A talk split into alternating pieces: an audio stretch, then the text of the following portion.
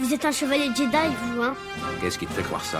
Le sabre laser à votre ceinture. Il y a que les Jedi qui en ont des armes comme celle-là. L'arme noble d'une époque civilisée. Tu penses à la prophétie de celui qui apportera l'équilibre à la force? Tu penses qu'il peut s'agir de ce garçon? La force? Oui, la force qui donne au chevalier Jedi son pouvoir. C'est une sorte de fluide créé par tout être vivant, une énergie qui nous entoure et nous pénètre et qui maintient la galaxie en un tout unique. La peur est le chemin du côté obscur.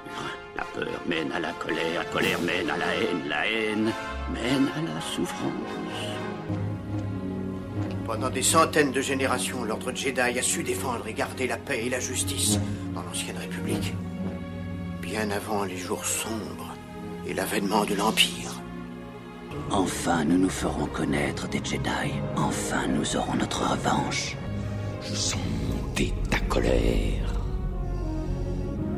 Je suis sans défense. Prends ton arme. Tu peux me terrasser avec toute la force de ta haine et tu auras terminé ton voyage vers le côté obscur. Qu'est-ce que je vais devenir maintenant? Le conseil m'a donné la permission de te former. Tu deviendras un Jedi. Je te le promets. Salut tout le monde, vous écoutez le hors-série spécial Rogue One du podcast Star Wars L'univers étendu. Comme euh, chaque année Qui, depuis du coup, ben, que... ne parle pas de l'univers étendu pour une fois. C'est ça. Comme chaque année, euh, Disney nous a dit euh, on va vous faire un super film Star Wars. Euh, avec euh, en Ah oui, alternance. il y avait vraiment super de- dans le truc où on va juste vers un film Star Wars. ah, ils, ah, ils avaient l'intention que ça fasse surtout super beaucoup d'argent en fait.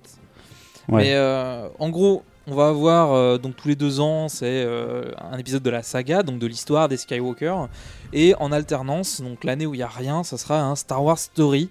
Euh, et on commence tout premier Star Wars Story, pardon, avec Rogue One, donc qui raconte l'histoire de l'escouade Rogue One, qui va chercher hein, les plans de l'étoile noire et comment en fait ils vont être amenés à, à, à découvrir ces plans et à essayer de mettre la main dessus pour, euh, bah, pour tout simplement permettre à l'Alliance de détruire. Donc on parle bien de la première étoile noire. Euh, Oui, car le film se passe ben, un peu avant la bataille de Yavin. C'est ça. Dans les, dans les mois qui précèdent la bataille de Yavin. La- la- disons que la temporalité est assez vague parce que euh, le début de l'action peut se situer quelques mois avant. euh, la, la fin de l'action peut se situer aussi bien genre 3 heures avant, enfin, peut-être pas quand même 3 heures avant, mais euh, quel- quelques jours avant ou quelques semaines avant. C'est assez vague en fait euh, au, niveau du, au niveau de la temporalité à ce niveau-là. Ils n'ont pas été très très clairs, mais on sait que ça se passe Bah, ça se forcément passe avant. assez rapidement, de toute manière. Tout le film se passe. euh, Enfin, grosso modo, ça va se passer en une semaine, quoi. Enfin, si- si on compte pas les flashbacks. Voilà. Donc, euh, alors déjà, on va, commencer assez vite. hein. Qu'est-ce qu'on a, euh, qu'est-ce qu'on a pensé de ce film de manière générale? Euh, Moi, j'ai beaucoup apprécié. Je trouve que on a vraiment retrouvé quelque chose qui faisait un peu le, bonheur de, de- des fans de Star Wars, c'est-à-dire avoir euh, beaucoup de beaucoup d'action, euh, aussi bien de l'action au sol. hein, que de l'action dans les airs, avec des vaisseaux spatiaux, avec bah, la fameuse étoile noire qui fait son grand retour. Je, trouve qu'il y a eu énormément d'efforts fournis sur le film pour... euh, on va pas dire que c'est du, vraiment du fan service, parce que de toute façon, c'est un film qui se colle tellement proche du tout premier qu'ils sont obligés d'avoir des éléments de liaison entre ces films. Donc en fait, ils ont plus utilisé le, le canevas du premier film pour essayer de continuer à broder quelque chose autour. Et il y a eu un énorme travail sur, euh, sur tout le design, j'ai trouvé, euh, qui respecte énormément les anciens films. Oui, c'est ça. Clairement, ils ont dû reprendre des maquettes ou des choses comme ça pour aller chercher. euh, beaucoup dû faire de, de recherche, je pense, sur les- l'épisode 4, 5, 6 pour être sûr de coller avec le- les décors. Mm. Parce que clairement, c'est ça. Quand on voit l'Empire, toutes les, euh, les structures, le- les décors, les trucs comme ça, même les portes anti-explosion sont les mêmes. C'est ça. Les fameuses portes de, qui se ferment en, losange, euh, euh, qui est euh, dans la première étoile de la mort. En fait, on retrouve cette architecture qu'on n'a jamais vue ailleurs, parce qu'il faut bien dire ce qui est. Bah, les c'est l'architecture architectures impériale. L'architecture impériale, on ne l'a vu, on ne l'a jamais vue ailleurs que dans une étoile noire ou une étoile de la mort en fait. C'est. euh, Bah, si, à la limite dans le, dans le truc anti-bouclier, dans le, bouclier de l'épisode 6. Ouais, mais voilà. très, c'est très léger. C'est ça. Mais disons que de toute façon, c'est pour les structures construites pour l'Empire. C'est ça. Et d'ailleurs, on retrouve, euh, même dans ce. Parce qu'il y a plusieurs moments dans le film, il y a des bunkers. Et d'ailleurs, ce... le bunker de l'épisode 6 est euh, très proche. Enfin, plutôt les, bu- les bunkers de Rogue One sont très proches visuellement des bunkers de, euh, de l'épisode 6, hein, des 2-3 bunkers qu'on voit dans l'épisode 6.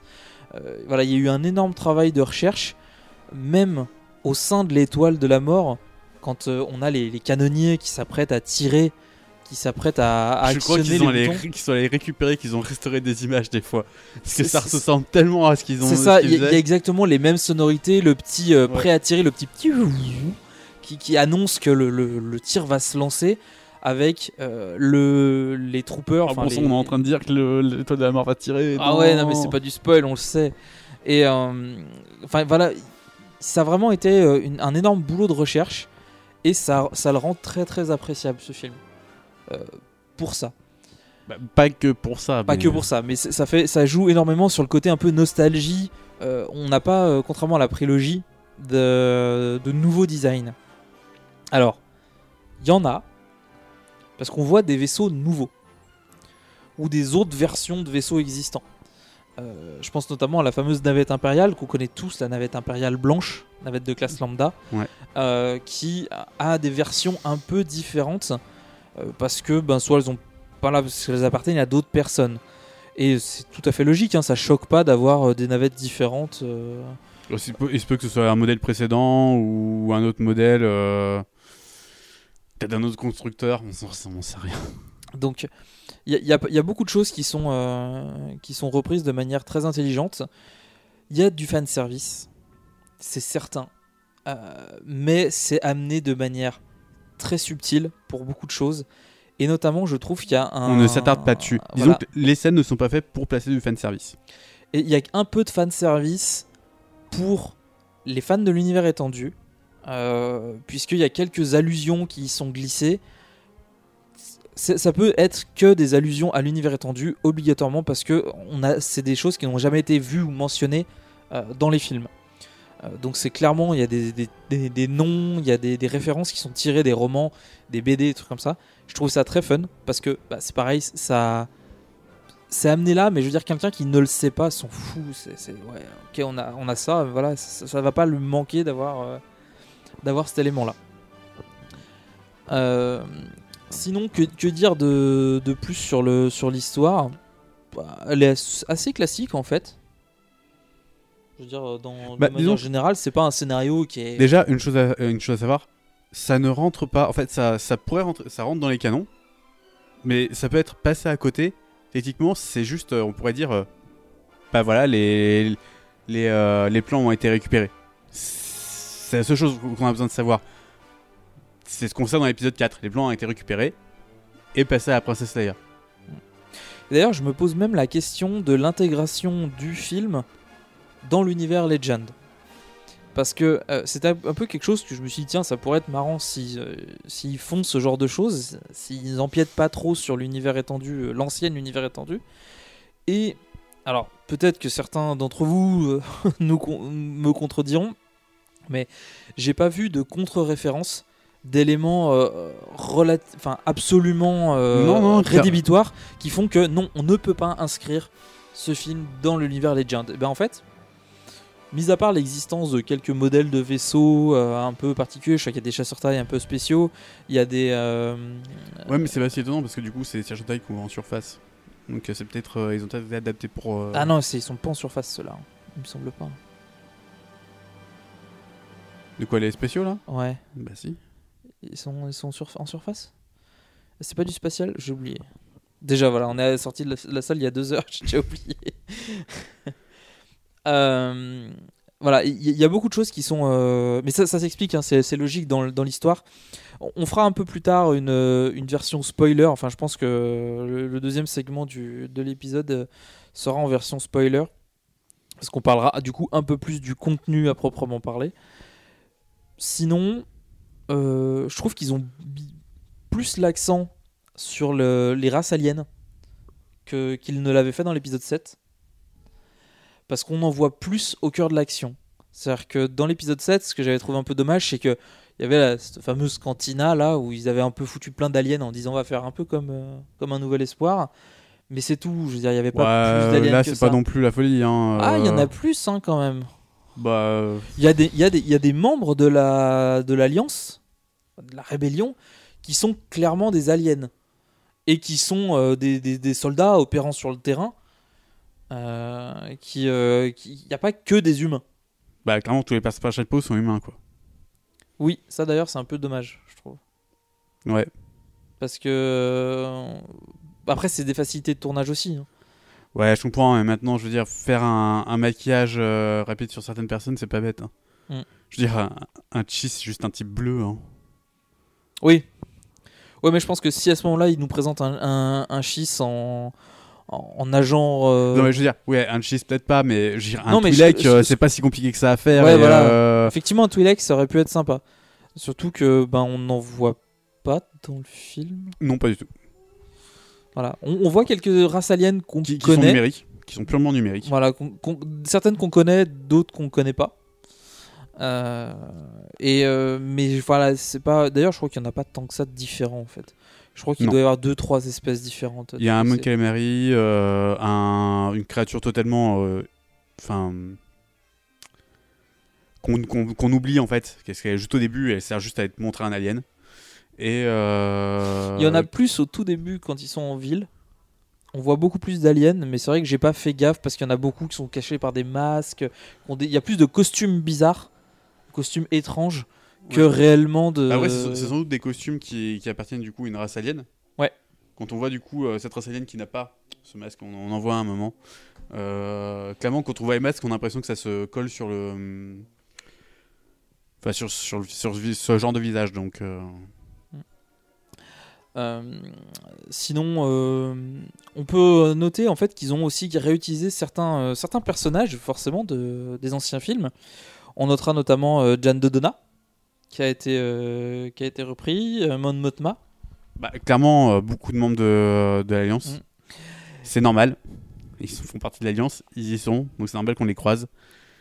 Mais C'est pareil pour, pour beaucoup de personnages, je veux dire, mais aussi de l'Empire, c'est ça. On est à. On est à J-5 de, de la bataille de Yavin, on va dire. Bon, c'est- plus que ça, mais euh, voilà. Et euh, bah, du coup, tous les personnages qui étaient. Qui font partie de cette bataille, bah, on les voit, ou on les entend, ou, euh, ils s- ou des références y sont faites. Donc, il y a énormément de personnages, mais c'est normal. Après, c'est des personnages qui sont vraiment secondaires.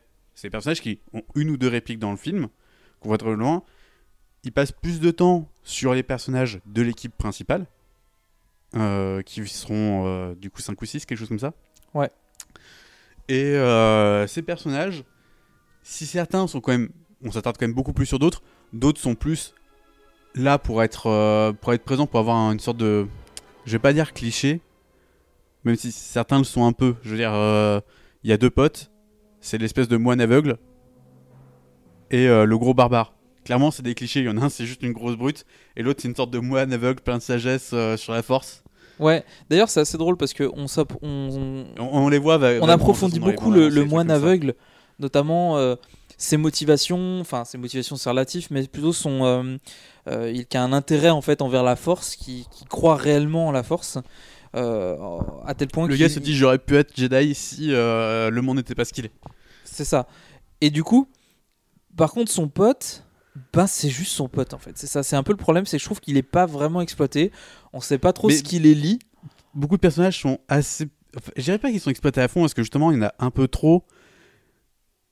Et enfin bon, euh, c'est mis à part du coup euh, la jeune fille, la jeune femme, euh, qui est du coup Jean, Jean quelque chose. Et du coup, le. On va dire le, le droïde, qu'on voit beaucoup plus. Et du coup, bah, le, le coéquipier du droïde. le perdu- capitaine. J'ai perdu C'est les noms. c'est le capitaine Andor. Euh, donc, ces trois-là sont quand même vachement présentés, surtout ben, Jean, où clairement on a son origin story, tout ce qui se passe, la, la façon dont Bah, elle. elle va est clairement l'héroïne et au centre de l'intrigue. En fait. Voilà, de la, de la même manière que bah, on, on voit beaucoup Luke Et bah Yann Solo, d'accord, il est là, il est super cool, mais euh, on ne sait rien de lui, quoi. Ah bon, on sait que c'est un contrebandier. Bah oui, mais c'est tout ce qu'on sait. plus. Comme le, le gars, seule chose qu'on sait, c'est qu'il fait partie de l'Alliance, quoi. Oui. Alors certes, et des fois, euh, voilà, ils ont un peu des, il y a un peu le, le parti. On se concentre quand même pas mal sur les personnages justement pour mettre leurs états d'âme, leurs raisons de participer à cette alliance. Et euh, bah tout ça, c'est vachement sympa parce que c'est vrai que les raisons de pourquoi les gens rejoignent l'alliance, mis à part euh, oh mon dieu, l'empire c'est des méchants, bah ça se voyait pas beaucoup. Alors que là, clairement, il y en a ils sont là, ouais, moi je suis là parce que bah, bah, je suis né dedans. Et d'autres, c'est plus, euh, ouais, bah, j'ai vu souffrir tant de gens que euh, j'ai envie de venir aider, quoi. Mm. Et d'autres, c'est plus, euh, putain, merde, j'ai pas envie de faire ici, qu'est-ce que je fous là, quoi. Il y, a- il y a aussi un aspect intéressant qui a été, qui a été exploité et je, je trouve que c'est quelque chose qu'on n'avait pas forcément l'habitude de voir. D'ailleurs, qu'on n'a pas forcément l'habitude de voir dans beaucoup de films en fait.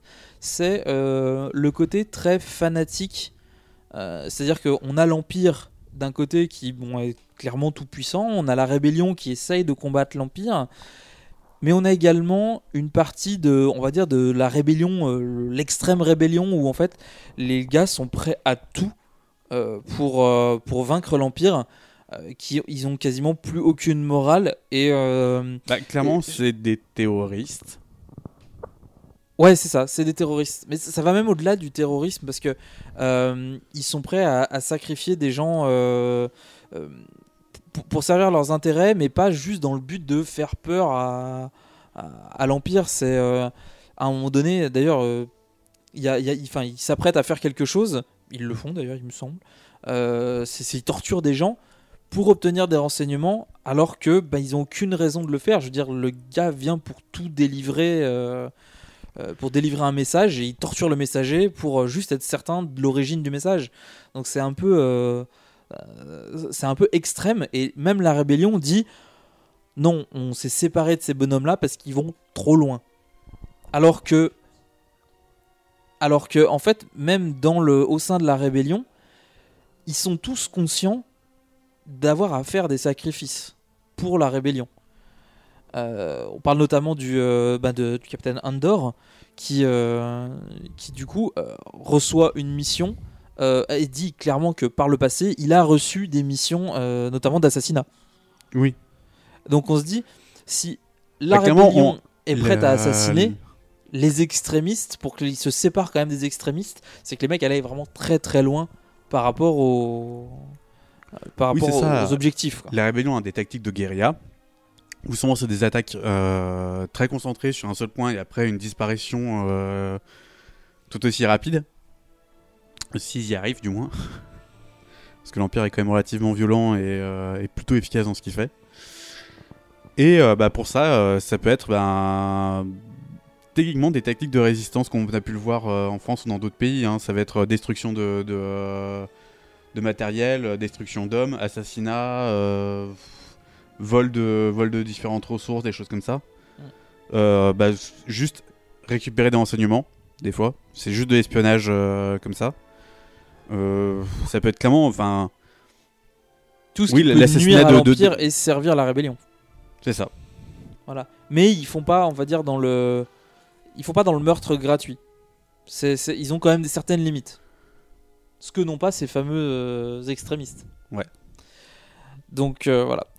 Euh, sinon, pour le reste, euh, de manière générale, moi j'ai trouvé que c'était un bon film.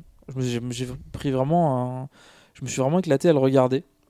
Il y a, il y a plein de choses à, à voir, plein de petites allusions euh, pour ceux qui font, euh, qui font attention. J'en ai même raté certaines. Déçu.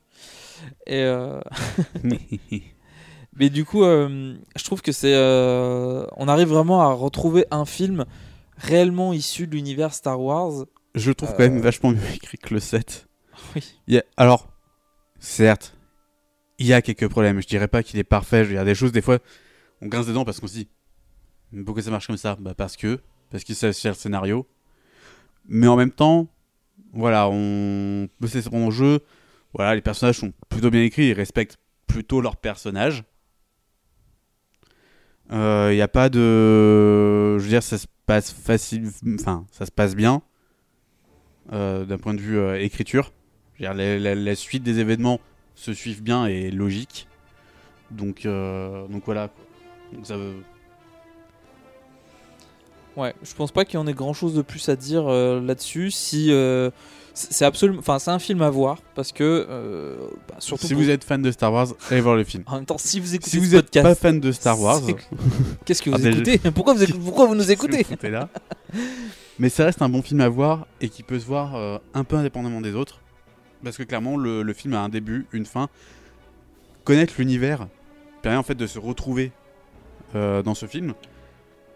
Mais vu que le début et la fin sont complètement indépendants de ce qui se passe à l'extérieur, ben à la limite, euh, ça peut se voir autrement. Ça reste un film de divertissement. Ça reste un spin-off de Star Wars.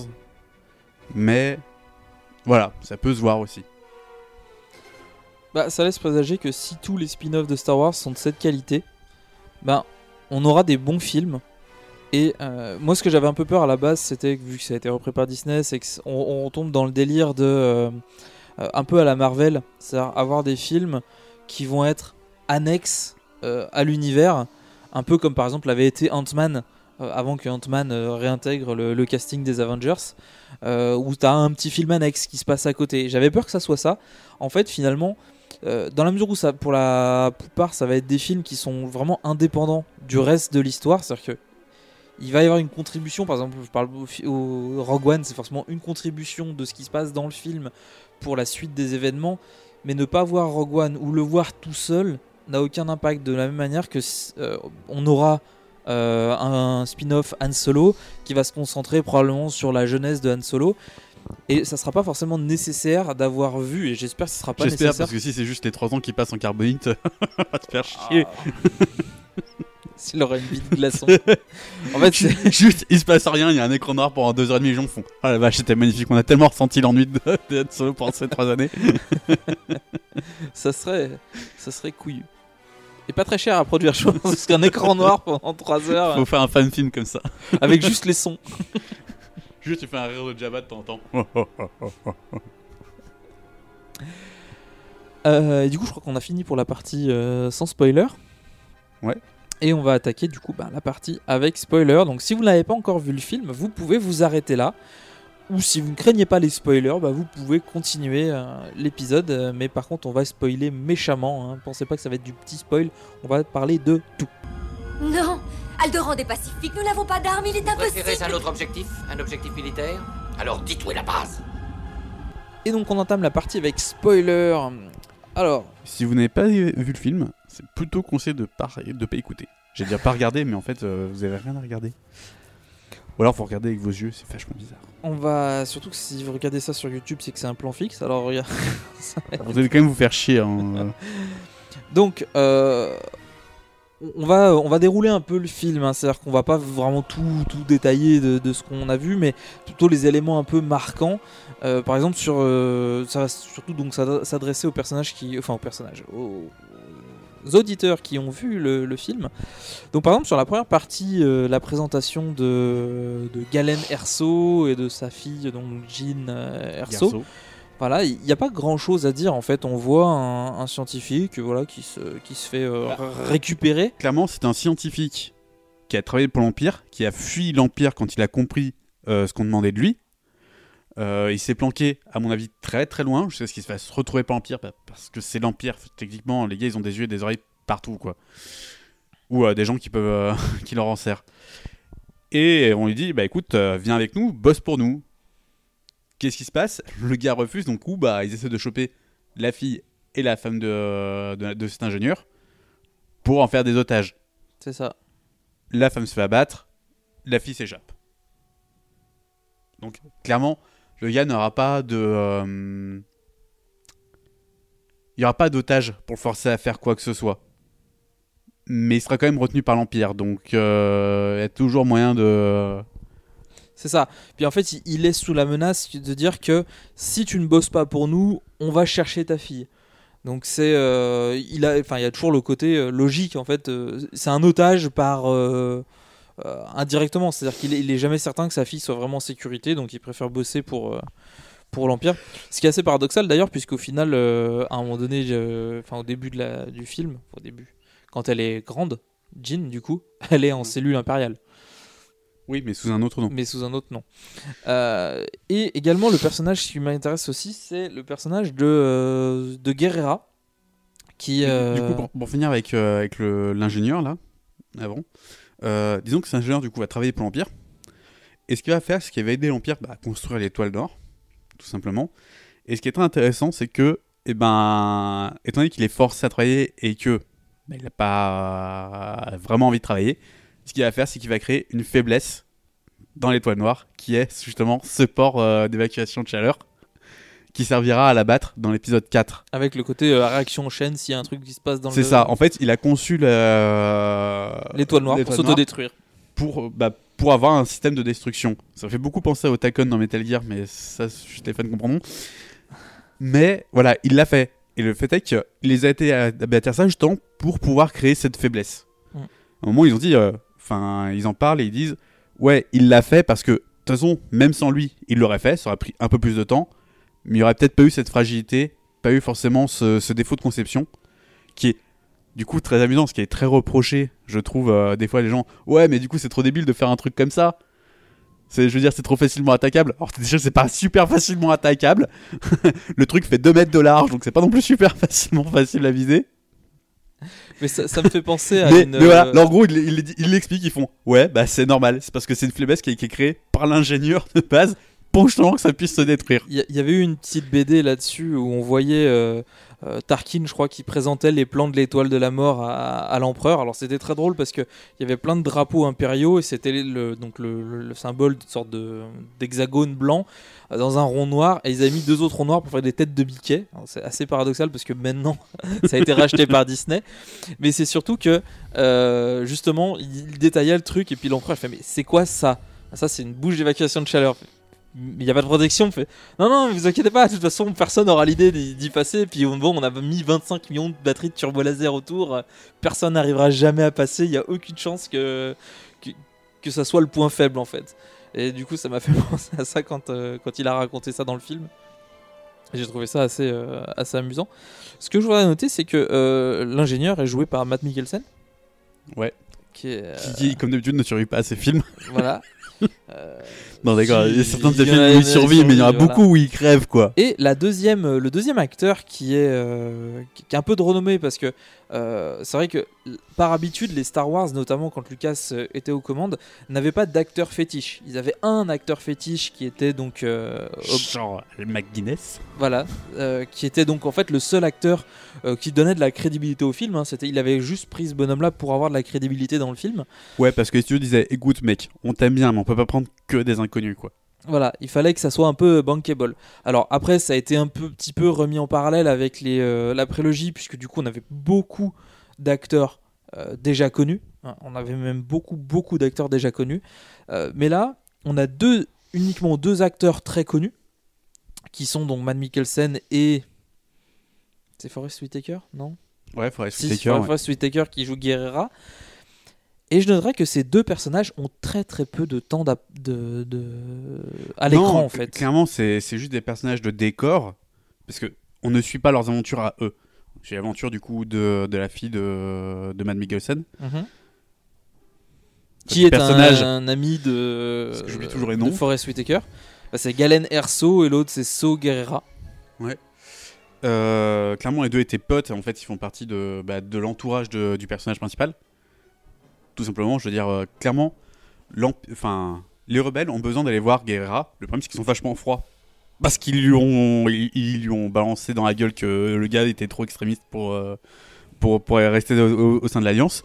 Ce qui fait que le gars dit, que tout le monde sont des connards. Donc, du coup, il tape sur tout le monde. Et du coup, ils font Tiens, euh, tu es la, fille d'un type qui a été vachement pote. Peut-être que toi, tu tueras pas quand il te verra. Donc, il l'envoie elle. C'est ça. Il y a une certaine logique, du coup, à aller chercher ce personnage. Oui, parce qu'en fait, ce, ce personnage, a- c'est c'est donc le personnage qui a mis la main sur le. euh, c'est c'est So Guerrera en fait qui a mis la main C'est sur les, plans. Enfin, Ah pas non, sur les plans, sur le message. En fait, il a mis la main sur un pilote qui a trahi l'Empire après justement avoir discuté avec euh, le Matt Mikkelsen. Parce que j'ai toujours oublié son nom. Galen euh, Erso. Galen Erso. Donc il a discuté avec Galen Erso. Euh, il a fini par comprendre en fait ce que l'Empire allait faire. Ce qui fait qu'il a ben, il a trahi l'Empire, il l'a fui en disant euh, il faut absolument que j'apporte le message de, de Galen euh, à la- à l'Alliance Rebelle. En disant euh, bah voilà, ils sont en train de construire une super arme qui peut détruire des planètes. Et euh, pour ça, pour moi, c'est trop. C'est trop, donc il, commence à s'enfuir. Il se fait, du coup, bah, il va voir euh, Gaen- enfin, l'ancien ami de Gaen Erso. On lui a dit va voir ce type, il fait partie de l'Alliance. Il en fait plus partie. Parce que ça fait quand même peut-être 15 ans qu'ils se sont pas vus. Ouais, ça être un truc de Des genre. choses comme ça. Et euh, du coup, bah, il se fait retenir prisonnier et torturé par euh, l'extrémiste euh, So Guerrera. So Guerrera. Heureusement que t'es là pour les noms. Ouais. Je suis même pas sûr que ce soit So en fait. Non, C'est pas Sam ou un truc de genre. Je sais pas. Ou C'est c'est- c'est en tout cas Guerrera, c'est Forest Whitaker. Et, euh, et du coup, bah, on envoie Lynn, qui est le personnage principal de l'aventure. Jean. Jean. Purée. Eh, c'est bon, j'avais deux lettres sur trois de bonnes. Et j'ai deux tiers du nom. Et c'est même pas dit parce que euh, tu- mets quoi au milieu Tu l'écris comment, Jean? Je sais pas, avec un, Avec un I ou un Y? Un grec. Ouais, ça va, t'avais deux lettres sur trois. non, mais c'est c'est des personnages qu'on qu'on- qu'on peu de temps à l'écran qui sont qui apportent quelque chose mine de rien puisque du coup ils permettent de montrer une facette un peu particulière euh, euh, une autre manière de résister que la rébellion en fait on a à la fois donc euh, le personnage de Galen Erso qui va être une sorte de résistance de l'intérieur parce que ben il n'a pas vraiment le choix de toute façon C'est ça. On voit aussi du coup à quel point l'Empire peut imposer sa vision à des gens. Certains sont retenus en otage, ils sont forcés de travailler pour eux. Tous ne sont pas volontaires pour travailler pour l'Empire. Clairement, il y a des dissensions auprès de l'Empire. Et du coup, tous ne sont pas forcément. Mais, euh, à un moment donné, euh, Guerrera, il a une, une réplique qui me... parlant de la résistance, il disait euh, Est-ce que ça te plaît de voir le drapeau de l'Empire flotter euh, dans toute la galaxie? Je dirais oui, enfin, avant le drapeau de l'Empire, c'était le drapeau de la République qui flottait dans toute la galaxie. Donc c'était pas. euh, Mais c'est juste qu'en fait, c'est l'Empire en fait. C'est le nom em- Empire qui a, qui a le côté très négatif. Oui, toujours. Alors que, euh, bah, Bah, en, en fait, réalité, c'est de- juste un de- royaume. c'est- Alors, c'est con, mais c'est une euh, convention d'écriture où on dit que les empires sont maléfiques et les alliances sont souvent bénéfiques. Parce que Mm. du coup, c'est une réunion de plusieurs personnes, alors qu'un empire, c'est un méchant avec un empereur, très truc comme ça. C'est, on va dire, un côté un peu romanesque de, de- du truc. C'est c'est le cas de, de beaucoup de beaucoup beaucoup de romans, beaucoup beaucoup beaucoup de jeux, d'histoires, de contes, de trucs comme ça. C'est comme ça. Les empires sont maléfiques et les alliances ou les royaumes sont plutôt. euh, Et du coup, petite transition avec l'Alliance, et on voit le Conseil de l'Alliance. Euh, ce qu'on euh, voyait presque au complet. presque au complet, ce qu'on ne voyait pas avant, parce que pour nous, l'Alliance, bah, c'était euh, En fait, une tête pensante. euh. L'alliance, on la voit, on la voit vaguement du coup dans l'épisode 4. On voit le, le général qui dirige un peu la base. Bah, surtout qu'il fait un exposé sur l'attaque. Donc du coup, techniquement, euh, c'est euh, ouais, c'est Jan O'Donnell, mais il fait un, un exposé sur l'attaque, mais c'est- tout. C'est-à-dire qu'il Euh, briefe voit- ses pilotes à, la, à on la voit vaguement dans l'épisode 5 avant qu'il bah, avant qu'il se fasse attaquer. Où on voit bah, Leia et euh, Gino Donna euh, qui dirigent. Non, c'est Général Riekan. Riekan. Riekan. Euh, Riekan, bref. qui, qui dirige un peu les trucs, mais clairement Leia est au premier plan. Mm. Euh, et on le voit dans l'épisode 6 avec Mud Motma, Mais en fait, ce qu'on voit qui est une des têtes dans tout ce qu'on voit dans les films, c'est des ordres immédiats. euh, c'est en fait des, des soldats qui vont obéir à leurs supérieurs. Typiquement, c'est quand euh, Leia dit faut évacuer la base. Ok, on lance le plan d'évacuation de la base parce que clairement, c'est la seule solution à prendre maintenant. L'Empire arrive. Euh, dans le- Un Nouvel Espoir et dans l'Empire contre et dans le Retour du Jedi, on voit des briefings des pilotes pour les différentes missions. En gros, les, les décisions ont déjà été prises. C'est juste on dit voilà ce qui va se passer. Vous avez tous reçu vos affectations, mais on vous résume le plan global euh, pour que vous ayez chacun en- bien vraiment conscience de ce que vous allez faire. Là, on voit une prise de décision. C'est-à-dire que ce qui est intéressant, Et on voit du coup qu'il y a plusieurs têtes pensantes Oui. et du coup plusieurs dirigeants. Parce que clairement, en fait, l'Alliance Rebelle est une alliance de plusieurs groupes rebelles euh, qui se sont réunis sous la houlette bah, de Botmanba qui a dû, à mon avis, faire les différentes recherches et d'autres euh, personnes qui se sont dit Tiens, est-ce que ça te dirait de nous rejoindre? Est-ce que toi ça te dirait de nous rejoindre? Est-ce que toi ça Mothma- te Et d'ailleurs, on voit Bail Antilles, qu'on avait vu Oui. dans l'épisode euh, dans l'épisode 3. euh, parce que tout simplement, c'est. Pas Bail Antilles, Bail Organa. Bail Organa. euh, parce Bah, que clairement qui a dû organiser aussi le truc. Clairement, voilà. On le voit une dans alliance une- rebelle parce que c'est plein de petits groupes de rebelles qui ont réussi à s'assembler. Mais du coup, chacun ont un pouvoir autoritaire. Et du coup, ils doivent avoir une, une grande majorité euh, de personnes pour vraiment lancer une action. Mm. Techniquement, si, on a, si beaucoup sont indécis ou refusent de faire une action, bah, ils vont arrêter parce qu'ils vont, ils peuvent pas forcer. Chaque groupe apporte son petit truc. Et c'est ça, c'est pour ça que c'est une alliance rebelle. C'est vrai que c'est un truc qu'on voyait pas vraiment. On voyait Bah, juste l'alliance on comme aurait un- pu comme un le groupe voir. uni. Alors que là, clairement, il y a des dissensions, même du coup, bah, des groupes qui sont évacués parce qu'ils sont trop dangereux, comme le groupe de Guerrera.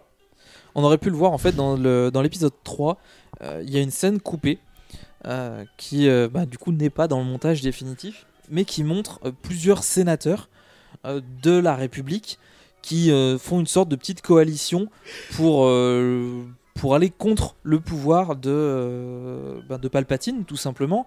Donc on va avoir effectivement Mon Mothma, on va avoir Bail Organa, Amidala et il y en a un ou deux autres également qui vont se qui se réunissent hein. c'est une petite scène qui est pas très très longue mais qui, euh, qui qui se réunissent pour parler du fait que bah, il va falloir qu'à un moment donné l'empereur euh, lâche le pouvoir.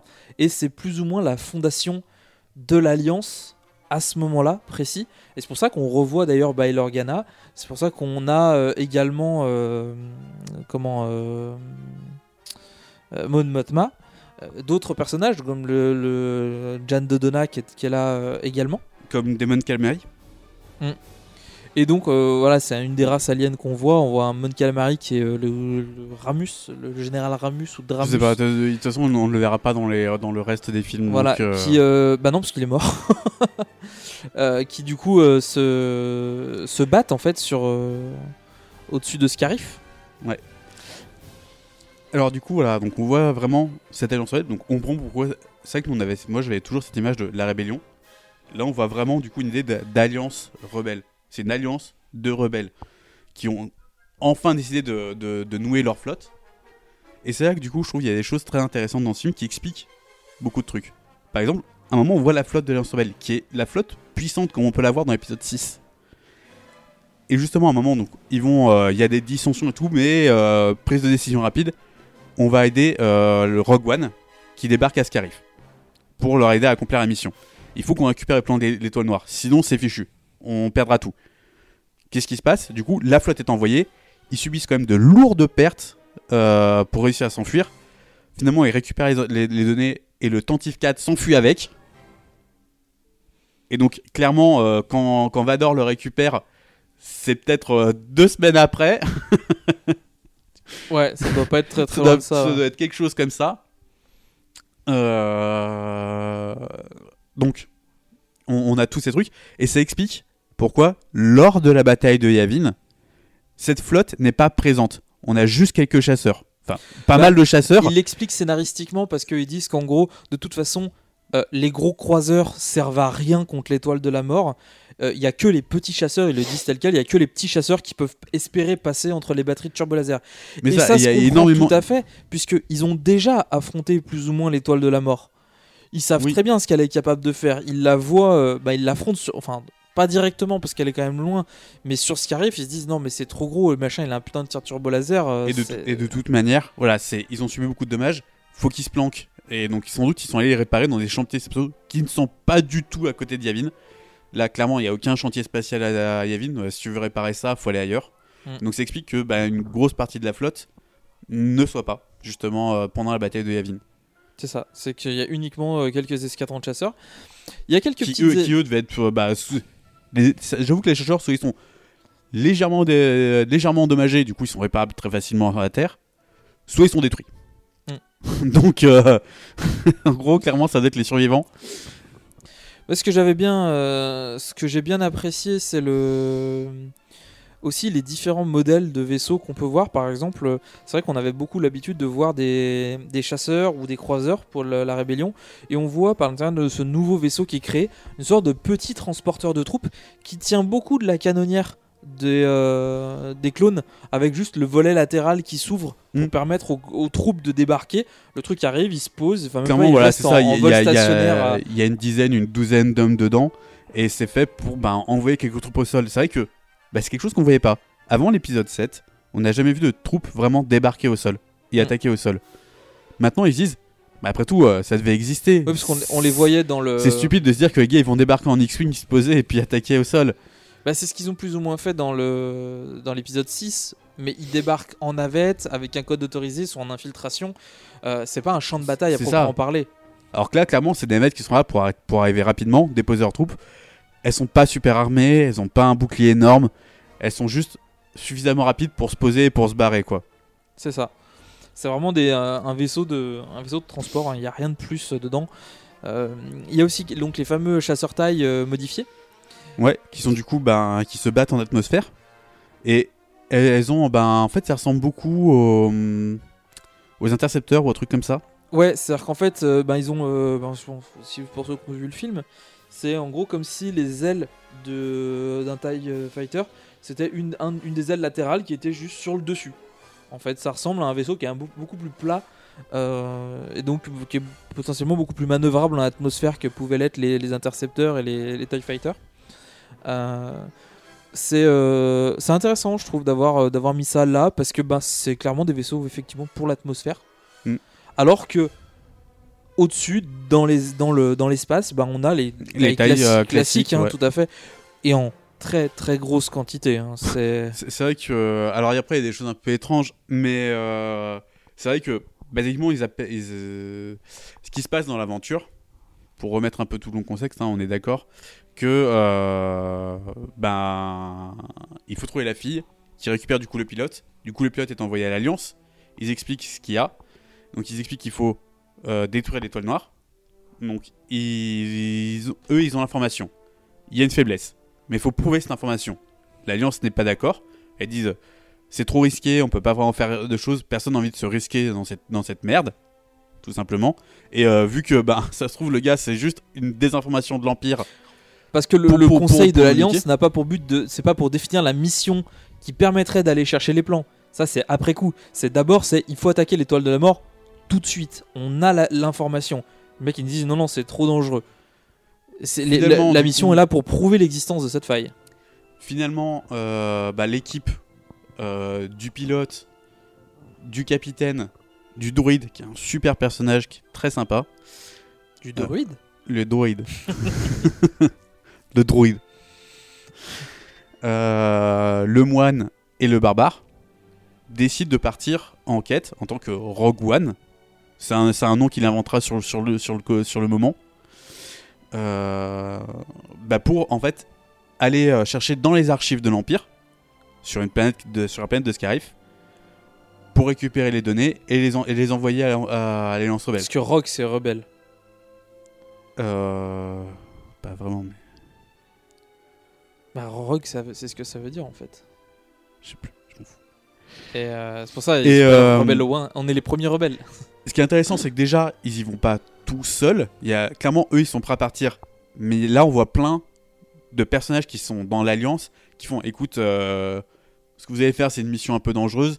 Je suis là pour aider. Euh, Donc il y a genre une vingtaine de personnes qui viennent se greffer au groupe. Donc ils, ils vont pas juste à 5-6 quoi. Clairement, ils y sont une peut-être ouais, ouais, entre 20 et 30 dans, dans, le, dans le vaisseau et ils s'apprêtent à partir. Et ils le disent même hein, que le vaisseau euh, faudra se serrer dedans. hein. Parce que c'est un- transport euh, Impérial. impérial. euh, bah, qui est piloté par le pilote impérial, parce que lui, techniquement, il connaît bien le truc, et il est pilote de formation. Et donc, du coup, ils vont sur Scarif, et pendant qu'une équipe va récupérer les données, l'autre doit faire diversion pour que l'équipe qui récupère les données soit pas trop encombrée. Hmm. Tous savent que c'est à peu près une mission suicide, ou presque.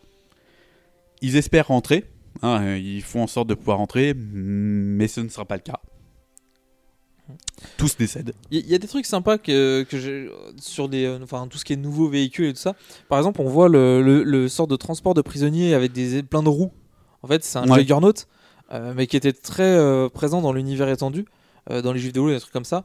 Euh, c'est aussi un, un peu un héritier du tank euh, des, des Clone Troopers. Et je trouve c'est Mm. marrant d'avoir en fait ce- euh, clairement de voir une ancienne technologie, enfin des clones qui a été réadaptée en technologie impériale pour Bah, faire un transport. quoi. Quand on voit les transports euh, euh, des clones, ça a vraiment donné l'aspect à la fois les TBTT, ATAT, et trucs comme ça, et à la fois les trucs qui, au lieu d'avoir des pattes, ont des roues.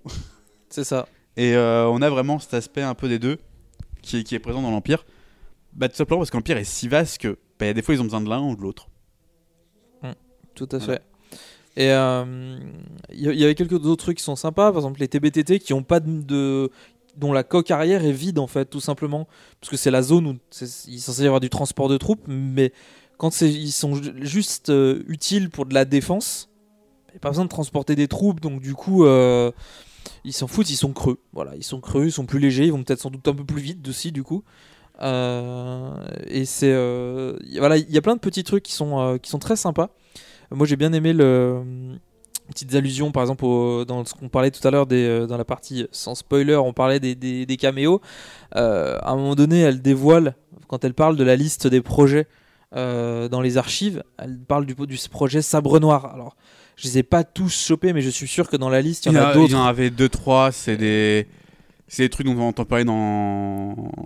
dans les dans les Dans l'univers étendu, ouais, étendu mais il y avait- au moins j'ai tiqué sur le sabre noir Euh, il y avait par exemple deux troopers qui parlent du, du T15 euh, qui, est- qui, qui est obsolète alors il me semble que pareil c'est une référence euh, alors sans doute qu'on contredira mais sur de le- l'épisode 4. de l'épisode 4 quand Non, Obi-Wan non, il- clairement, c'est une référence.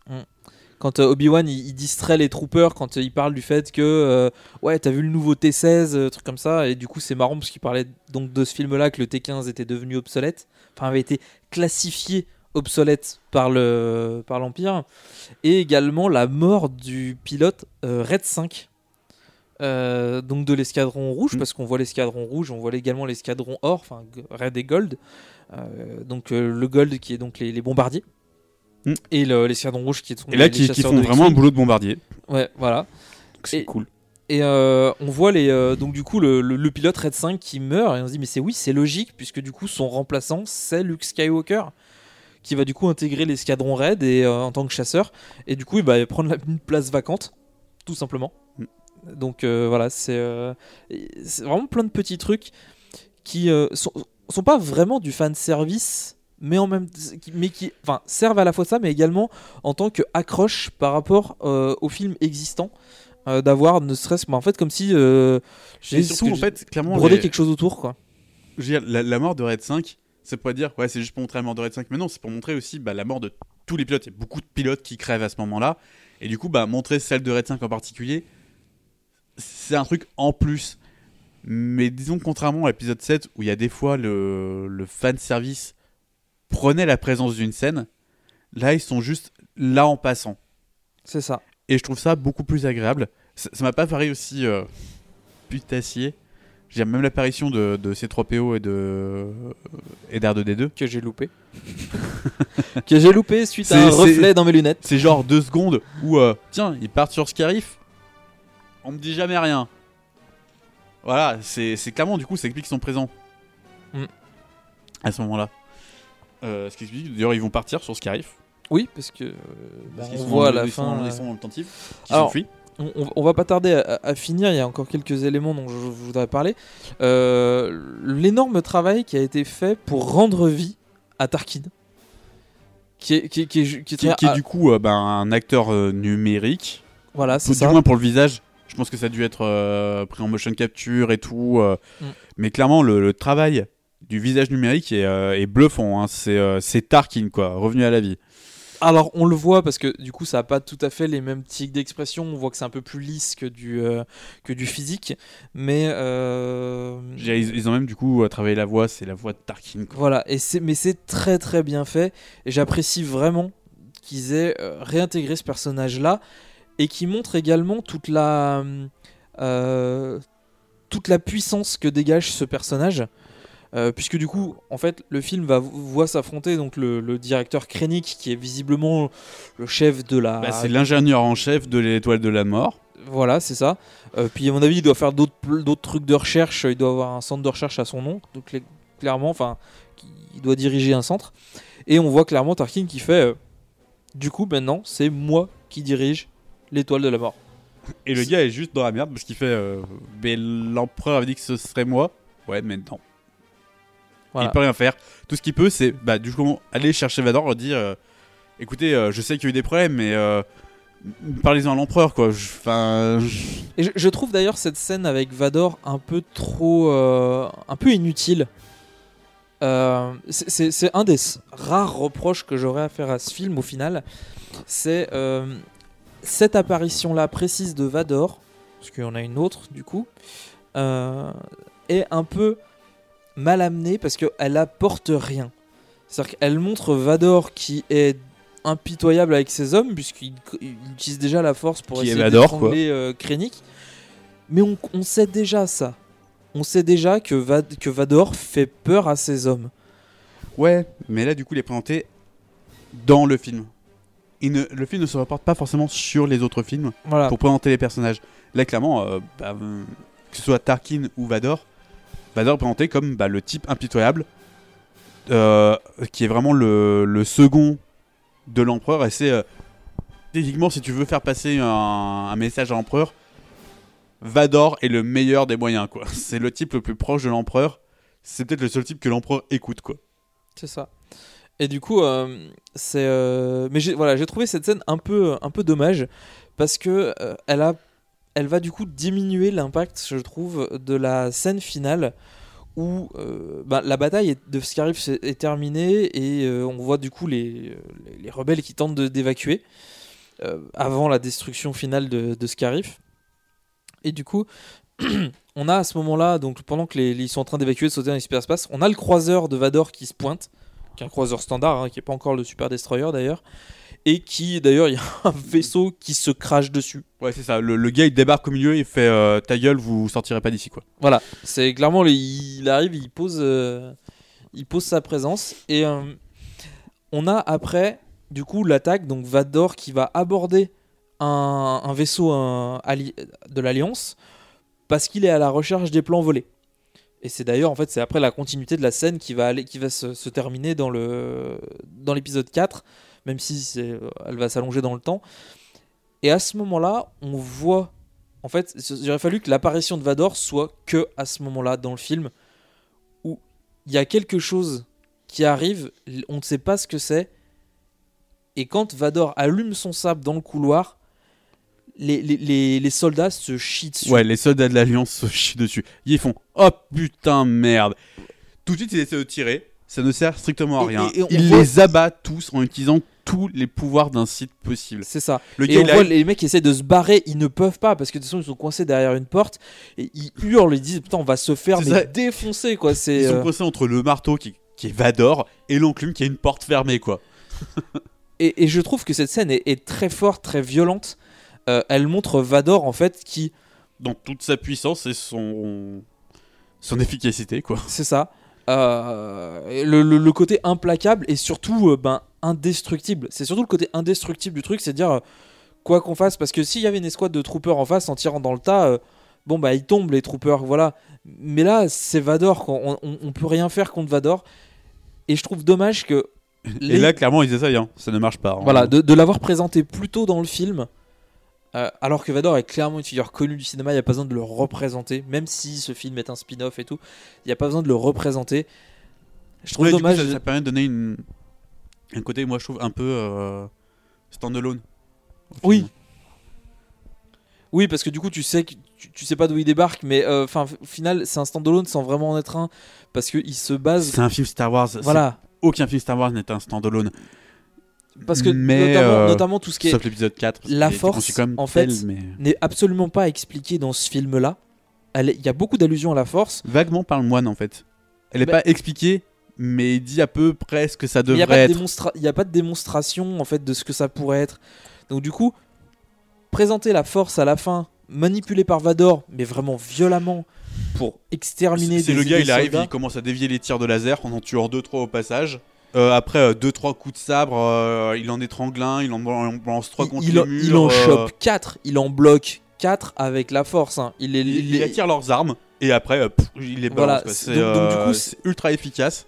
C'est vraiment rapide. Ce qui est intéressant, du coup, euh, le il- à un moment, il bloque un tir avec sa, dans sa main et il le relâche pour le balancer sur quelqu'un. hein. Ah, j'ai pas vu, j'ai pas, j'ai pas remarqué. Je, ça. je- il me semble que qu'il fait ça à un moment, quoi. Juste, il prend un tir et il le rebalance. What? C'est ça. Et du coup, l'avoir présenté plus tôt face à Krennic n'avait aucun intérêt, sachant que Krennic après ne va plus se confronter à Tarkin vu qu'il va mourir sur euh, sur Scarif. Il Bah si, du coup, il va se confronter à Tarkin. Tarkin gagne. Bah même pas. Ah oui, parce que Tarkin est une étoile de la mort. Mais ce que je veux dire, c'est que à aucun moment il va retourner voir Tarkin en disant non, mais euh, c'est moi le chef en fait. Il va pas retourner va taper du échouer, en poing fait. sur la table. Clairement, il dit à Vador écoutez, euh, si j'arrive à régler le problème des, des rebelles, j'aurai le droit d'avoir l'étoile de la mort. Il va mourir en essayant. C'est ça. Et du coup, bah, c'est Tarkin qui garde l'étoile. Mais, mais, mais au final, je trouve que la- voilà, la- cette scène-là, précisément, a pas d'intérêt. Le seul côté positif, c'est qu'on voit en fait l'importance de Vador vis-à-vis de l'Empire. Parce que c'est quelque chose qui avait été enfin, noté par rapport au- à euh, un, un Nouvel Espoir, où du coup Vador et Tarkin avaient un, un respect mutuel, mais on avait vraiment l'impression dans un Nouvel Espoir que Vador était l'homme de main plus ou moins de Tarkin. Ce film-là remet un peu les choses dans, dans leur contexte, où Vador possède sa propre forteresse, visiblement sur Mustafar. Et, euh, et- Ouais, enfin, on sait pas, ça peut être ailleurs, mais Voilà, euh, pas- c'est une planète en partie volcanique. c'est ça. Et du coup, le gars possède sa propre forteresse. Et quand quelqu'un a un problème avec Tarkin, il va pas voir l'empereur, il va voir Vador. Il va voir Vador parce qu'il sait que Vador est la seule personne autre que l'empereur qui peut avoir une autorité sur Tarkin. Mais Vador Bah, s'en fout en fait. Disons que c'est pas une autorité sur Tarkin, c'est que le gars a l'oreille de l'empereur. Et c'est, disons que c'est beaucoup plus facile d'approcher Vador, qui est du coup un militaire de terrain, donc qui, qui est là clairement euh, pour ce genre de choses. Et donc tu peux approcher Vador et dire il y a un problème, parlez-en à l'empereur. Après l'empereur, l'empereur va en parler à Vador. Il dit euh, tu règles le problème, ou alors il, il parle, en parle directement à l'intéressé. Mais en gros, s'il dit à Vador euh, écoute euh, débarrasse-moi de Tarkin, Vador débarque au milieu du truc, il le tranche en deux et il fait l'empereur a dit ça. Tous les gens chiraient dans leur, pan- dans leur pantalon et ils feraient d'accord, d'accord. C'est ça. C'est si, euh, pour pas être le prochain. cl- clairement c'est c'est le bras c'est le bras de l'empereur quoi, Vador. Du coup, voilà, pour moi cette scène-là est un peu, euh, un peu too much parce que y a, enfin, elle n'apporte techniquement rien à. Je crois que c'est la troisième fois que tu dis ça, mais, euh. Voilà, au, au film et je, je trouve ça juste un peu dommage de l'avoir, euh, de l'avoir Moi, amené il là. me dérange pas mais Voilà. Et euh, puis après on a la petite scène finale avec Leia qui récupère les oui, ou plans. du coup c'est une Leia numérique dégueulasse cette fois-ci. En- Bah, elle autant- ressemble autant- pas à Leia, en fait. Oh, oh, alors si elle lui ressemble. Ouais, mais disons que le, le numérique est tellement frappant. Je dis autant Tarkin, on le voit beaucoup, ils discutent pas mal, donc c'est évident qu'ils se sont vraiment donné du mal pour créer un visage numérique qui est qui colle vraiment bien quoi. Je veux dire, c'est il est vraiment très très bien foutu. Autant Leia, on la voit 2-3 secondes pour dire une seule réplique. Et ils allaient pas mettre 5-6 000 euros de développement juste pour un truc qu'on voit 2-3 secondes. Et donc là, c'est euh, c'est vite expédié, ça ressemble vaguement à Leia. Et ça aurait été. ça. Il aurait même pas fallu euh, lui montrer son visage. Je veux dire, tu fais juste en sorte que la caméra Juste tu la vois s'arrête. de, de dos et voilà, la caméra s'arrête de dos. d'ailleurs, euh, On, on la voit vaguement où genre son, son visage reste toujours hors champ. Et d'ailleurs, j'ai cru que ça allait rester comme ça. Moi aussi et finalement on voit juste son visage. J'avais un peu peur justement qu'on le voit et quand j'ai vu j'ai fait Ouais, c'est ça. C'était. euh, ça, reste pas ça, reste vraiment impressionnant. Je veux dire euh, pas quand on voit par rapport à certaines époques, c'est quand même vachement impressionnant. Mais ça reste du coup quand on voit à côté de Tarkin qui est tellement parfait, c'est un peu. euh, C'est un peu le jour et la nuit. hein. C'est euh, voilà, c'est un peu. Un peu Mais d'où l'intérêt, je trouve, d'avoir ce personnage du de Kirik. Krennic. Krennic. Bah, qui fait du coup, qui remplace Tarkin parce que ça aurait été très compliqué de, de mettre Tarkin dans toutes ces situations-là. C'est ça, parce qu'il fallait de toute manière. euh, bah, le personnage meurt à la fin. Hein. Euh, spoiler, je déconne, on a déjà dit au début. Le personnage va mourir à la fin et fallait du coup bah, gagner sur ce méchant, qui est vraiment bah, le méchant du film, euh, qui va bah, tu, tu- tuer la mère de l'héroïne, tuer le- le père du héros de, de l'héroïne. Oui, il fallait un méchant qui puisse mourir en fait. C'est ça, un méchant auquel on puisse vraiment dire, putain, celui-là, euh, faut absolument s'en débarrasser. Et du coup, ben voilà, qu'on puisse gagner sur lui, parce qu'il pouvait pas gagner sur Tarkin, parce qu'il était là. Il pouvait pas gagner sur Vador, parce qu'il est encore là après. Donc il fallait gagner sur quelqu'un qui n'existait pas encore dans la série. Et donc il y a ce euh, directeur fait- de recherche en fait. Il, se fait tuer par l'étoile noire. Euh, Parce qu'il se non, relève. il se fait- Ah il se oui, relève à la fin. Et euh, d'ailleurs, c'est ça qui est fou, c'est que le gars il se relève et il voit en fait dans le ciel l'étoile de la l'étoile de la mort d'ailleurs. L'étoile de la mort qui tire et. euh, et d'ailleurs, euh, le tir d'étoile de la mort passe pile poil sur l'antenne. Ouais. Et le, le gars, il, c'est- c'est- c'est- il se fait vraiment atomiser par le, par le tir de Ah oui, chose intéressante, autant par exemple le tir sur Alderan, ou les tirs qu'on voit dans les épisodes 4, 5, 6, sont des tirs qui sont... euh, Alderan il tire dessus et puis la planète explose vaguement. Là on voit un tir de surface sur un... d'un un tir d'étoile noire en surface sur les planètes. Et clairement c'est juste un putain de bombardement euh, atomique quoi. C'est ça. Ça ne ça va pas raser toute la planète parce que clairement c'est pas- c'est pas ce qu'ils veulent faire. Ils veulent pas raser la planète, ils veulent juste bah, détruire les installations qui sont dessus. Et là on voit juste un, un tir genre à faible puissance. Et c'est euh, il y a un champignon atomique qui rase euh, bah, un- un- une très très grande surface du truc. Donc en, en gros ça peut faire ça fait le café quoi. Et on voit du coup toute la puissance. Là là c'est vraiment impressionnant quoi. Bah, en fait, ce qui- Contrairement au côté euh, c'est bon, y a des petites Ouais, étoiles et quand, ça, tu, quand, ça tu, explose. quand tu détruis une planète entière, bah, tu détruis tout et tu montres ton, ta puissance. Bah, surtout qu'ils n'avaient pas la technique à l'époque pour vraiment euh, bien montrer euh, l'explosion d'une planète entière. C'est ça. Mais, là, que là, mais là, on- le fait de pouvoir utiliser l'étoile de la mort en tant que frappe plus ou moins chirurgicale en disant euh, tu veux péter une ville, tu le fais. Y a pas de souci, tu peux y arriver. T'es pas obligé de détruire la planète. Ce, Mm. qui leur, ce qui rend en fait l'étoile de la mort d'autant plus dangereuse parce que bah, c'est pas parce que t'es sur une, une planète qui est occupée par l'Empire où il y a plein de villes que tu crains rien. Si chope, si l'Empire te chope, ta, ta, ta zone autour de toi, Alors- elle se fait dégommer. Autant, par exemple, Bon, la, après, première frappe, je la comprends. La deuxième, elle est plus difficilement explicable. Parce que, en gros, bon, bah vas-y, euh, on détruit les installations de l'Empire. Parce qu'il y a quelques rebelles sur le site. Euh, moi, je trouve ça quand même un peu dur d'abattre les 5000 euh, le- les 5000 membres du personnel qui vivent sur cette base pour abattre la centaine de rebelles qui se sont infiltrés, quoi. Mais en fait, c'est pas ce qu'ils veulent détruire. Ils veulent détruire les plans de l'étoile noire. De quoi Ouais, C'est mais je veux dire, il y a des moyens plus propres de faire ça, quoi. Et ce qu'ils se font, mais c'est ce qui est un peu débile, puisque du coup, ils savent que les plans d'étoile noire ont filtré. C'est ça, euh, je veux dire, ils ont plus besoin. Voilà. Donc, euh, c'est vrai que le, le tir final est là uniquement pour tuer en fait les derniers protagonistes de, de Rogue One. Oui, parce que, alors, comme je dis, tous les protagonistes de Rogue One meurent. Mm. Les méchants, les gentils, les seuls qui meurent pas, c'est ceux qu'on voit dans les épisodes 4, 5, 6. C'est ça. C'est euh, tout, tout, tout individu euh, qui a un nom euh, va mourir. dans, Donc dans le coup du ouais, tout, c'est peut-être les chevaliers de Rennes que j'ai vu sur internet. Allez vous faire foutre. Ils prennent tous un coup d'étoile de la mort. Un. Et le- ils sont vaporisés, les mecs. C'est pas, juste, de- c'est pas juste des Ah, cadavres. il parlait des Dark Troopers là ou des trucs un peu. Non, non, les chevaliers de Rennes. À quel moment il les voit On les voit vaguement dans le flashback de, euh, quand elle Ouais, touche le, le sabre. d'accord, mais à quel moment dans Rogue One il les voit Mais il les voit pas. Justement, dans Rogue One, genre le gars il fait Ah ouais, il y a ces images où genre ça pourrait peut-être un peu coller avec le chevalier. Non, c'est mort.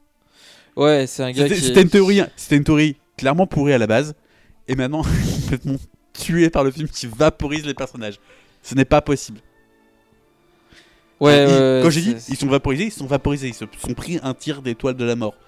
En moment, on voit juste deux personnages, bah, les deux personnages principaux qui sont le, le capitaine et euh, Andor et Jean. et Jean.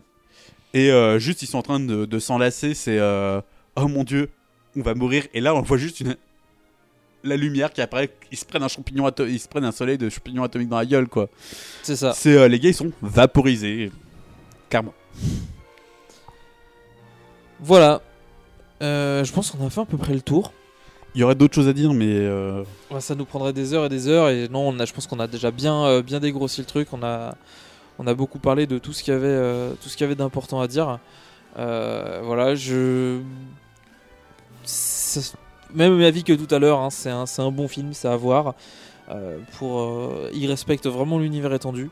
c'est beau. Enfin, l'univers étendu. Il respecte vraiment l'univers Star Wars. Il y a, voilà, c'est bien fait. Franchement bien fait.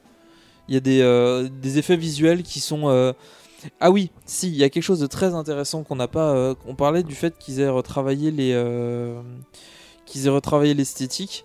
Euh, ils ont réussi à incorporer, on va dire, des éléments de nouvelle esthétique, en fait, d'un truc qui sont notamment des trucs plus récents que un peu le modèle de la prélogie, genre les boucliers, euh, d'énergie, sorte de, de, de, de tissu d'énergie, on les voit en fait ce qu'on ne voyait pas avant dans le dans les 4 5 6 qui était Ouais. juste supposé parce que notamment avec le euh, le, le- le champ protecteur de l'étoile de la mort euh, sur Andor euh, en fait il était juste supposé le bouclier on ne le voit pas Non, bah c'est d'ailleurs ce qui leur pose problème. voilà c'est qu'ils savent pas si le bouclier est actif alors que là on voit le bouclier planétaire il y a vraiment un Et ils- encore, juste quand on s'approche de la ah oui, fermeture parce du que truc. On le, on le voit, on, on le distingue pas sinon. hein. Ouais. C'est- très très léger. Et voilà, je, je trouvais qu'il y avait vraiment un très beau travail au niveau de, de l'esthétique, d'avoir mélangé l'esthétique de la trilogie d'origine et un petit peu celui de la prélogie, euh, parce qu'on voit des vaisseaux qui sont très, qui ont l'air très performants, qui ont l'air neufs et tout, notamment la navette de, de Krennic. Euh, mais ce qui peut s'expliquer, Mm. puisque le mec qui est directeur d'un centre de recherche, il peut très bien avoir une navette en prototype. Euh, pour, pour ses déplacements personnels Oui, c'est fort et d'autres euh, et juste d'autres euh, un truc qu'il a aménagé pour son confort et que du coup, bah, elle est particulière. C'est ça. Voilà. Et, euh, et les nouveaux troopers noirs, ils pètent la glace. Ouais, qui sont vraiment ben, des- les, les hommes de main de, de, de Krennic hein, en eux-mêmes. euh, qui sont, bah, on va dire, ces, ces, ces troupes. C'est sa garde euh, personnelle en fait. Ouais, c'est ça, c'est garde personnelle. C'est vraiment des troupes de très haut niveau où euh, les gars arrivent avec euh, des snipers, des trucs comme ça, et c'est vraiment. euh, ils sont là pour faire le. Deux, deux détails pour terminer parce que ça fait beaucoup rire en fait depuis des années les, les fans de Star Wars. Les troopers visent super bien. Quand on les voit, on voit vraiment des gros troopers en action. Bah, Pas clairement, forcément ils- les, les, les, ils- les Dark ils- Troopers, mais les, les soldats impériaux, même le trooper de base, ils, tirent vraiment. tu- tu- ils tirent une fois, deux fois, il y a un mort. C'est, euh, ils sont efficaces, contrairement à ce que on pouvait voir notamment. Alors les dans- héros sont vachement plus efficaces encore, mais c'est parce Voilà. que c'est des héros quoi. euh, contrairement à ce qu'on pouvait voir dans un nouvel espoir où euh, il tirait un peu n'importe où, il touchait jamais rien. Euh, comme le disait une Obi-Wan. certaine logique en plus. Ouais, mais c'est comme disait Obi-Wan, c'était. Il y a que les, il y a que les troupes de l'Empire pour réussir un tel carton, parce que bah, ils ont tout dégommé. Mais c'est pareil, effectivement, les troupes de l'Empire, ça reste des troupes d'élite. Hein, mine de rien. Alors, pas toutes, c'est- clairement la plupart des, des personnes sont Mais en c'est des, soldats, de choc, C'est hein, euh, des trucs. euh, Et aussi l'armure, l'armure, la fameuse armure des Stormtroopers, elle absorbe les tirs. Ouais, on en voit certains qui prennent un ou deux tirs et qui sont pas morts. Ouais, notamment au tout début, en fait, euh, quand euh, ils sont à la recherche du fameux pilote messager, il y a le, le moine aveugle, là, il en chope un, qu'il le tient, et il s'en sert de bouclier. Et le gars survit à 2-3 tirs de ses bien collègues. plus que ça, hein. Bien plus que 2-3, hein, parce qu'à un moment donné, il se prend. Il en est pas loin de la dizaine de coups, et le gars, euh, il tombe au sol parce que bah, a un peu sonné, et il fait mine de se relever, quoi. Et le gars, il lui met un coup de latte pour lâcher- pour le pour l'assommer, pour le tuer, quoi. C'est euh, voilà, on a en fait la, la vraie puissance de l'empire qui est montrée dans ce film-là, et je trouve ça très bien qu'on voit à quel point en fait c'est l'empire est dangereux parce qu'ils ont des armes puissantes, ils sont organisés et ils ont un équipement qui est très performant.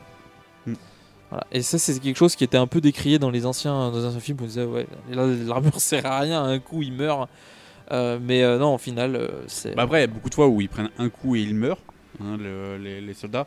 Mais c'est souvent d'une arme lourde. Ouais, les la- le blaster lourd du, du barbare Ouais, de euh, Blaze, ouais. Ouais, c'est. Euh, Lui, lui c'est pareil, on sait pas trop ce que c'est. hein. Ça, ça peut être un Mandalorien, à un moment où il dit ouais, c'était un des gardiens, donc ça peut être potentiellement un, un pote à, à, à Kinlan Vos, euh, enfin on sait pas trop. C'est. euh, Enfin voilà. Mais bon, vu qu'il meurt à la fin, on s'en fiche. Sur ce, euh, allez voir Rogue One. Et nous, bah, on se donne rendez-vous euh, en janvier pour un nouvel épisode. C'est cela. Ciao Salut.